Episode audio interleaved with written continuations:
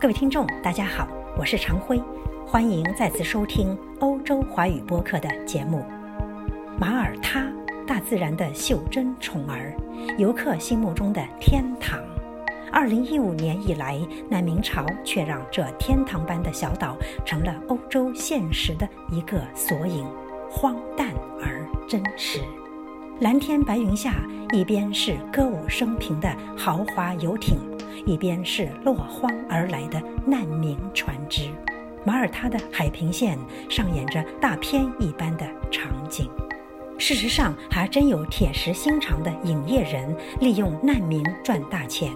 一部以马耳他为背景的意大利电影，为了还原难民一路上的惊心动魄，雇佣了六十名非洲移民充当电影《秃噜秃噜》的演员。其中包括四名儿童和一名孕妇。导演让他们再次回到海上，再次经历生死大劫。据报道，为了让场面看起来更加真实，这些难民演员显然受到了非人的虐待，如无水、无食、无厕所。被选中的大部分演员还都不会游泳。难民潮成了闻名老欧洲的不和谐音，也成了马耳他绕不过去的心病。根据国际移民组织 IOM 的数据，今年年初以来，已有6.3万名移民和难民通过偷渡拖船进入欧洲。这个数字较之去年同期的7.8万名虽然有所下降，但马耳他依旧是重灾区。统计数据表明，偷渡进入欧洲的移民和难民，其中大多数人借道希腊，其次便是西班牙、意大利、马耳他和塞浦路斯。今年已有近千人在地中海上遇难，实际数字可能还要更高。因无力大量接纳源源不断的移民和难民，马耳他对欧盟不乏微词。认为欧盟大搞政治和经济外交，却对人命关天之事睁一只眼闭一只眼。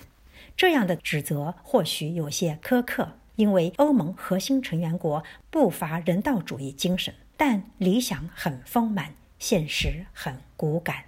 马耳他政府势单力薄，怨声载道，情有可原。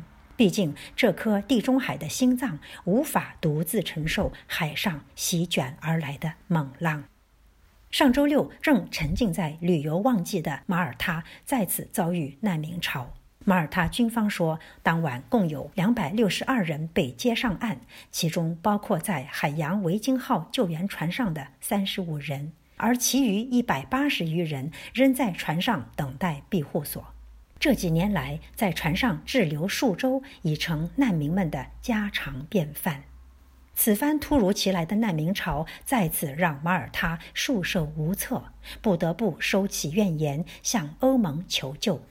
好在柳暗花明，此周一，德国、法国、意大利和马耳他等四国内政部长在马耳他首都瓦莱塔开了碰头会，并形成共识。暂时启动有时效性的限于某些地段的难民救助机制。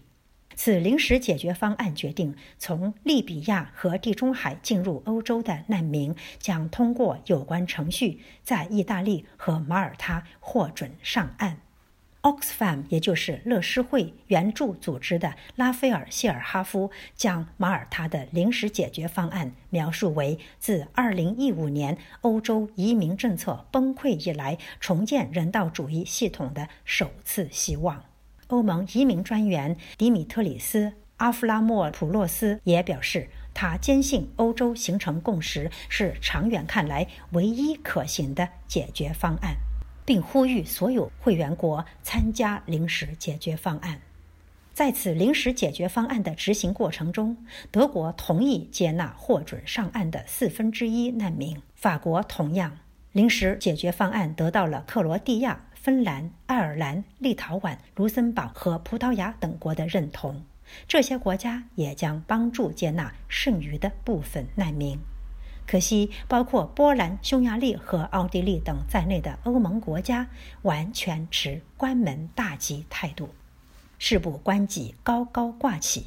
这些内陆国家乐得轻松。根据欧盟二十五年前签署的《都柏林公约》，避难申请人首次抵达的成员国必须负责其登记和避难申请程序，所以负担主要落在了希腊、意大利、西班牙、马耳他和塞浦路斯等领海国家。